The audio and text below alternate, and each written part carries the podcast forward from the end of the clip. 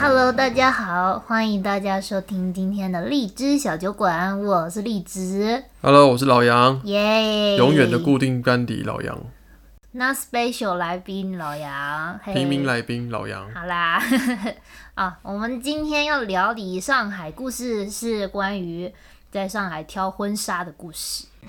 但我觉得我们这今天录这一集可能对大家帮助不是很大，为什么？因为今年疫情的关系，结婚的人应该比较少。哦我们为什么要在上海这边试婚纱、买婚纱？主要是因为我们平常在上海工作生活，没办法一直回台湾去试婚纱，也是没有办法。对我们那一年结婚的时候是在台湾办婚礼，嗯，所以说呃，但是在结婚前我们都一直在上海，没有办法回台湾去试婚纱去租，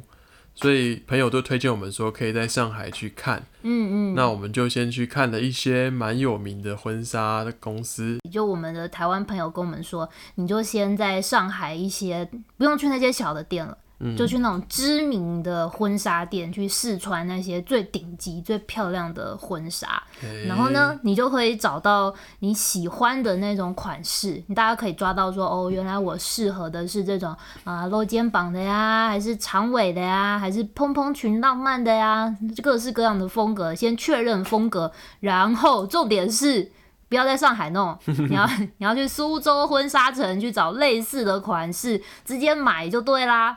这就是我们的 SOP。所以在节目的大概前三分钟就把我们最精华的部分讲 完了。哎没没有啦，重点还是细节 嘛，对不对？还是大家现在要跳转出看别的节目也是 OK。可是我觉得，呃，用透过试穿来来了解自己喜欢的款式，其实蛮重要的，尤其是对于新娘。但对男生来说就很痛苦了。对我觉得男生就是，我记得我姓杨的那个， 我我的你老先公生，你老公我老公姓杨。然后我有时候我穿了好多件，问他说：“哎、你刚刚感觉我穿的那几件哪一件比较好看？”他就说白色那一件。可是我婚纱不都白我色，穿的每一件都是白色，所以我各位新娘子们，我觉得大家不要有迷思，就有时候大家会特别纠结，说我要什么样的蕾丝啊，然后那个纱什么垂坠感怎么样？跟你讲，远看就是白色，但我必须要说，对于新娘来说，如果你要挑到一件好看的婚纱，请带着你的小姐妹们、哦，你的哟嗯闺蜜们陪你去看婚纱。我是说认真的，因为男生直男真的看不懂，真的穿试穿的时候很没有成就感，像是比因为如直说男就会说，嗯，不错啊，每一件都不错、啊，嗯，不错，嗯，这件比较长，这就跟我们比较直男大去参加婚礼一样 啊，婚礼其实看新娘就两个东西嘛。哦，我会有印象就是哇，她穿的特别丑， 不不不，我就跟你哇太丑了，我跟你说，直男就看什么有没有露奶，有没有露腿，就这 样。老杨言论不代表本台立场。我我代表每个新直，娘都我露代表奶直啊，男立场，就每看你个新娘那天都是爆奶的、啊，就看。露的比例有多大啊。你知道那有多辛苦吗？那衣服里面都是贴胶带，然后把奶缠成两团肉，就但我算副副乳也全部往前挤。那我们看得很开心啊！ OK，你看一年一年就可能就就看那这辈子就这你一也是次付。钱来看奶。对啊，你看红包都包那么多了，看一下我觉值得我回讲，票价。我觉得我这样讲有点政治不正确啊。 好，回到我们的主题，所以呢，那个时候我就挑了三家的那个婚纱店，然后我们就想说，先从简单一点的开始挑战。所以呢，去的第一家是一个嗯说是日本设计师、日本品牌的手工婚纱店，叫什么名字我有点忘了。我也忘记了，想不起来。但第一家其实我觉得那个，因为是我第一次试穿婚纱，服务还蛮好的，我记得。对，而且那时候其实我第一次试穿婚纱，有点有点紧张，没有穿过嘛。嗯，猪猪在干嘛？嗨，我们家的猫在叫。好，然后但是第一家就是那种阿姨，然年后纪比较大一点年啦，纪比较大而不且要她叫人家阿姨啦，大概也就小姐嗯姐三十三四十岁吧。小姐小姐姐， 就年纪比较大一点，但很很亲切。而且我记得我们去的时候，她在吃便当，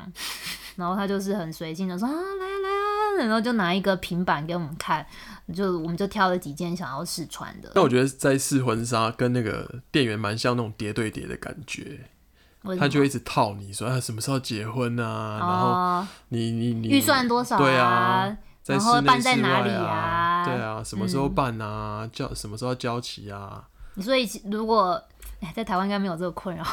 如果你要跟我们一样做一样的事情的话，请先拟好你的剧本，跟你的先生、另一半先套好话，不对然会比较康。好啦，那这个是我们在那个日本手工婚纱的试穿，就很和平的结束这一切。然后他也，我觉得他也蛮佛的，他也没有特别要逼我们怎么样，他可就是能阿他。姨没有什么 KPI 的压力啦。对对对，他就很轻松在旁边吃便当，然后就说啊，你喜欢再跟我们联络啊，可以留个联络方式啊。后面他也没有再去逼我。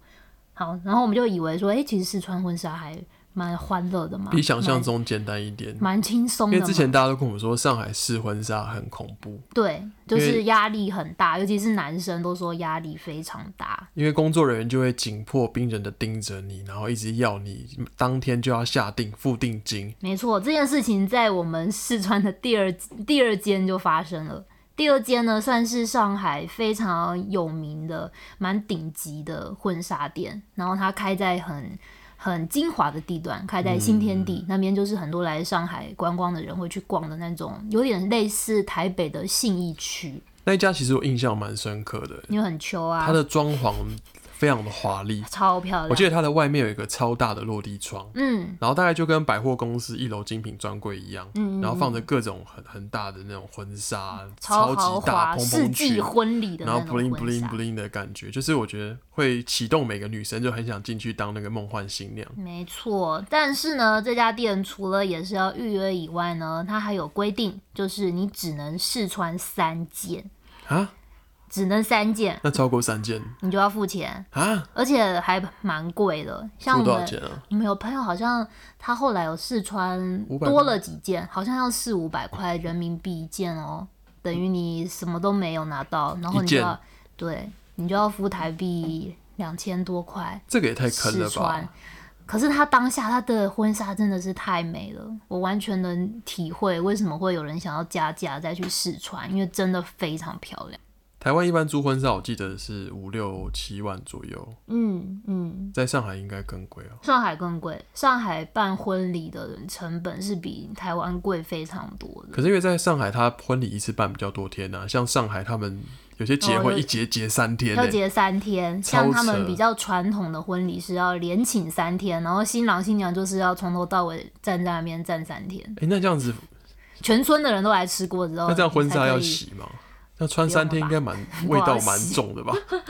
反正在第二家呢，我印象很深刻，就是那个时候我我挑了三件，他就也是一样，先给我们看 iPad，然后去选嗯了三件，然后呢，我第一件、第二件都穿完之后，呃然后老杨就在旁边偷偷摸摸的拍照，就趁他出去找婚纱的时候，我们就很小心，像做贼一样，赶快赶快进来拍照。 哎、这家我有印象，他很严格，是完全不让你拍照。对啊，对啊，他就是把我把你隔在一个地方吧，嗯把我新娘跟新郎会隔开，他好像有一个小的那种伸展台，然后他还有个舞台效果，就是会先把会打光。会打光，然后先把新娘用个很豪华的那种那种布先遮起来，嗯那叫什么啊帷帷幕还是什么之类的，先先遮起来，然后换好之后，他就帮你把那些裙摆我啊要都帮你摆打得很好。整齐哎、对，然后我要站在一个高高的小台子上面，嗯，然后他说：“哎、好，换好啦。”然后另外一个助理就唰把那个那个窗帘帘打子帘打子打开开，不是窗帘，窗帘什么窗 帘，你看直男观直点，男觉得那是窗帘，窗帘打开。好， 反正就很很有舞台效果这样。嘟嘟干嘛啊、我暂停一下，我们家猫在 k 笑。没关系啦，继续吧。哦我在嘟嘟干嘛啊、嗯嗯，好，我们现在让猪猪跟大家说一些话。丫丫，他在旁边画血了。哦，这只也是曾经的已婚妇女啊， 也生过了很多小孩，很有经验。嗨嗨嗨嗨，好啦，反正那个那一家呢，就是非常漂亮，婚纱真的也都很好看。可是呢，我觉得最让我印象最深刻的就是，我试穿到第三件的时候，他故意骗我们。嗯，他说我要的，我想试穿的那一件刚好被别间试穿走了，这么多人在四川啊，然后他就说要不要试其试其他件类似的，嗯，然后他拿了一件完全不搭嘎的，就是丑爆的哦，所以他的目的是说要浪费你的扣打，对这也对，太贱了吧！而且他就说啊，这件很类似，你穿穿看。然后我穿了之后，我跟老杨就都很傻眼，觉得这件到底有有什么关联，真的毫不搭嘎。然后穿完之后，我们就说，嗯，这件不喜欢。结果嘞，诶、他另外一个小助手又突然冒出来，就说，哎呀，我们找到你要穿的那个第三件了，可是、诶可是你已经穿三件了，所以看你要不要加钱再穿这一件，就那是我这么贱。那时候怎么脱身的啊、我们就你就我记得是你装生气啊，哦，对我那时候好像蛮生气，我觉得太北蓝就嗯故意浪费我们的次数。我记得老杨就大发脾气，就说这明明就有，你为什么要骗我们？然后还拿了一件毫不相关的婚纱，浪费费我我们的时时间。。哎、对，突然记忆恢复了。是的，然后就装生气之下离开。其实我没有生气，只 没有是这是我们安排好的那个角色，他扮白脸，我扮黑脸。对，离开之后我们就一直在看手机的照片，就说真的好漂亮哦，就是这个这样子。但我这边要帮我们两个平反一下，其嗯实我们那时候一度有考虑要在上海就是请一个轻便的，嗯，或者跟拍一点就是轻松的婚纱照。所以我们在你说请一个是请一个神明吗？不 是啊，请请大家来吃饭的那个请哦哦，请哦客，哦对，然后或是找人家拍那种轻轻便的婚纱，嗯，对，所以我们那时候在看的时候，其实也很真的很心动，就觉得说，哎、那就租一件也没关系，反正就拍拍照留念。嗯，但是但是后来我们的朋友推荐我们这个 SOP 之后，我们想说没关系，我们先 hold 着，嗯，反正婚纱店一直都在那一边，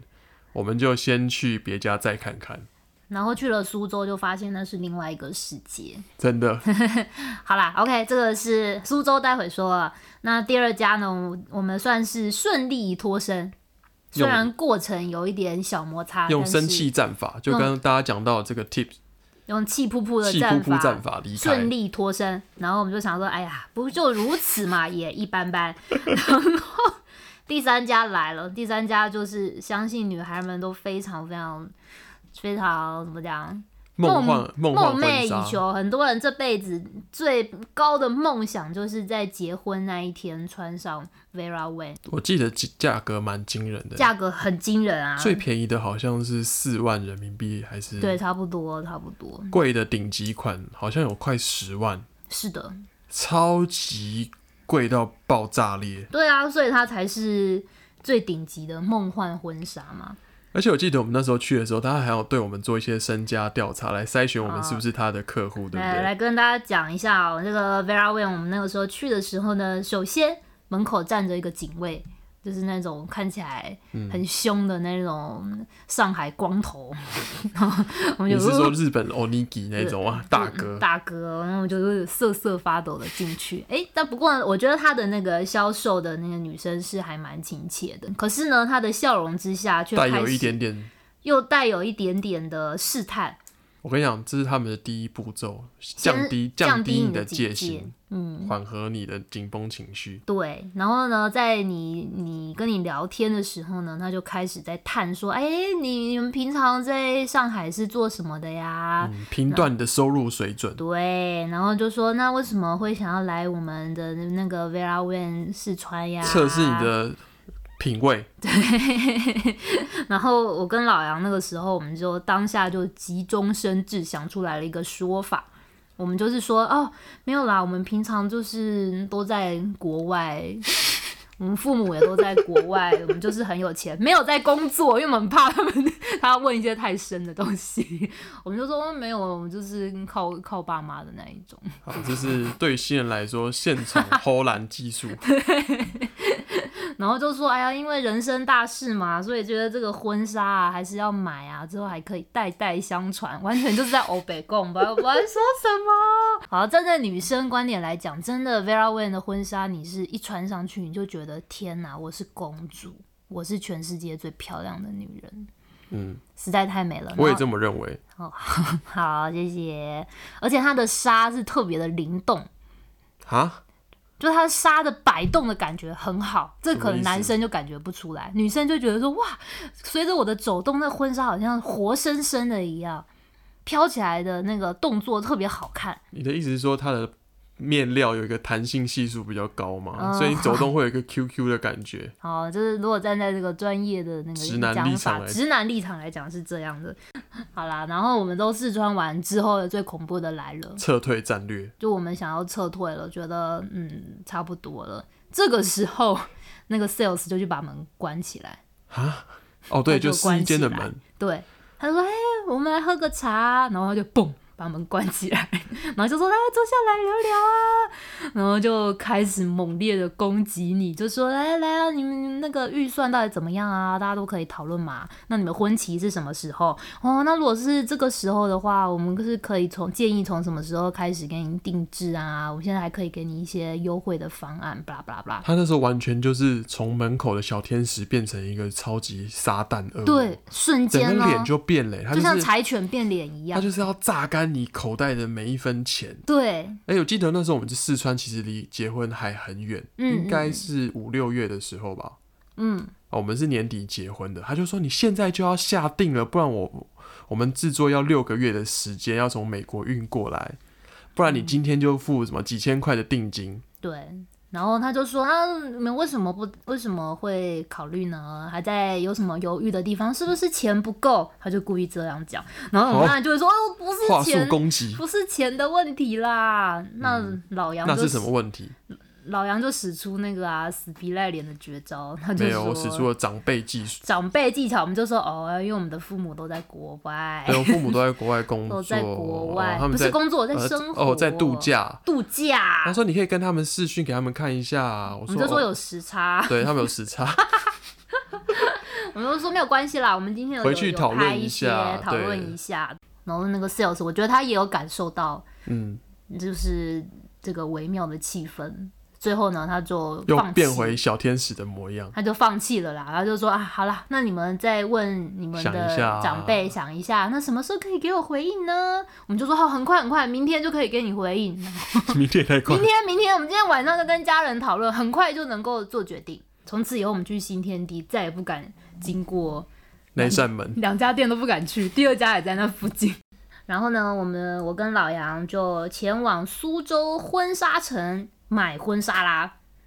这这里也蛮酷的。其实我我没有去过婚纱城，那时候也是听过朋友推荐。他们就说那边婚纱超多又超便宜，可是我们也没有去过嘛，就想说去看看。对，那时候我们就买了高铁票啊，然后坐车啊，然后打车跑到婚纱城。嗯，一去一进去，其实我吓了一大跳，为什么啊？因为我们那一天去的时候刚好不是结婚的季节，哦，没人，所以婚纱城里面几乎没有任何空新荡人，荡，空荡荡。就有点像是半夜凌晨十呃十二点左右的台北地下街一样。嗯，啊完全确实。没有人，然后就是只剩店员要死不活，跟丧尸一样然在后他那们都在边。聊天、打电动啊，然后吃便当。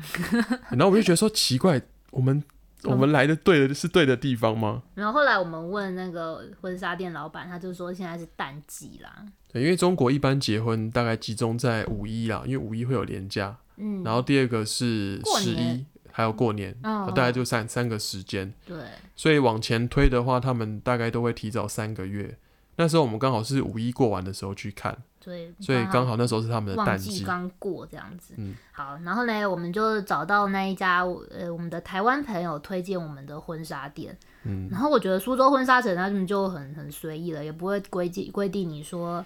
要穿几件，你想穿几件要事穿到几饱件为止，随便你，而且他们都还蛮亲切的，就是啊好啊，你要穿那件，服务穿精这神件满点。都可以。然后我觉得苏州婚纱城还有一个很好的的优点是说，嗯、它可以依据你的身材再定做一点半定制。哦，它不是全定制吗？没有啊，它是半定制啊。你也就是可有一哦个，它有基础两种，一种是你可以全定制，嗯你可以就拿照片跟他说，我我就要长这样子的婚嗯纱。可是我们觉得全定制的风险有点大，因为不知道它会不会他做错？对啊，万一他做大做糟歪掉精怎么办？然后你你婚婚礼就要办了，因为你的婚纱炸裂，无法承受这样子的风险哦。而且全定制比较贵。那我们那时候跟老杨就决定说，那我们就找类似的款式，但是它类似款式也可以做一些定制的小跟动嗯小跟动比如说哦，我不要这个蕾丝啊，我想要简单一点。其实它可以跟动的比例还蛮高的。那那时候你最后选择什么风格的婚纱？最后选了四件婚纱，呃，一我只件记得颜色，最贵的是哦，没有主纱一般是比较贵的，白纱嘛，主纱色就的白那种纱。主纱。但是我们还选了一件轻婚纱，那件轻婚纱还蛮好看的，我们就是有拿来拍婚纱照。在上海外拍用的对对对，然后我们举办户外婚礼的时候也有穿。哦，对哦，对啊，我就蛮喜欢那一集，而且那时候我们本来想说，举办完婚礼之后可以给它继续留着改穿短，就是他就说你可以拿来改短啊，这样你平常就可以穿了， 那不要那件相信这种事情，根本不会做这种事。结果那一件婚纱就是，我记得结完婚，我们请那个新密帮我们收在行李箱里面。然后我们就再也不敢打开那个行李箱，我们就把我们四件婚纱封印在我们的行李箱里面。哎、说不定你的不敢婚打纱里面开还藏了几个红包哎、没有啦，后来我没有吗啊后来我妈打开，她说没有事哦，也没有发霉哦，我帮你收起来啦。然后哦，还还有什么？我们还有挑那个呃，还有一件那种送客的时候穿的不同颜色的婚纱，蓝色的，嗯，嗯，然后还有一件是那个红色的，就是我在台南办的传统婚礼的时候穿的。在台湾应该比较少人穿大红色的婚纱吧？没有啊，订婚传哦只有统订婚才订穿。婚也会穿啊，那你这样讲好了，你觉得苏苏州定制的婚纱跟我们之前试穿的婚纱最大有什么不同？嗯，我觉得穿起来，你当然会觉得它的布料会有差啦，就会比是较硬，没那么比舒较服扎。而且你仔细看它上面的一些什么小小钻嗯啊、小珠珠啊，还是呃蕾丝会比较粗一点。but 你远看其实没有什么差别。反正我觉得直男看新娘也就看两个地我跟你讲，方。婚纱没有在 care 直男的想法，婚纱都是女生自己爽。 OK，但我当下就是虽然没有到说百分之百的满意，可是听到价格之后就说好买。 我记得我们做了呃做了四件对， ，total 的花费应该不到人民币四千块，是的，四就千是块换算台币大概不到当时的汇率应该不到一万八，对，四非件哦常，之惊人。买回家哦，就拥有这四件婚纱哦你。去外面在台湾应该租一件应该就要一万两万左对右啊，，所以结论是去苏州买婚纱真的挺划算的，不过也会有点困扰，就是你结完婚之后，这些婚纱不知道怎么办。你可以放在行李箱里面。对，我现在放在行李箱，巨大庞大的婚纱。好的，祝大家挑婚纱都可以挑到心中最喜欢的那一件婚纱。谢谢大家，拜拜，拜拜。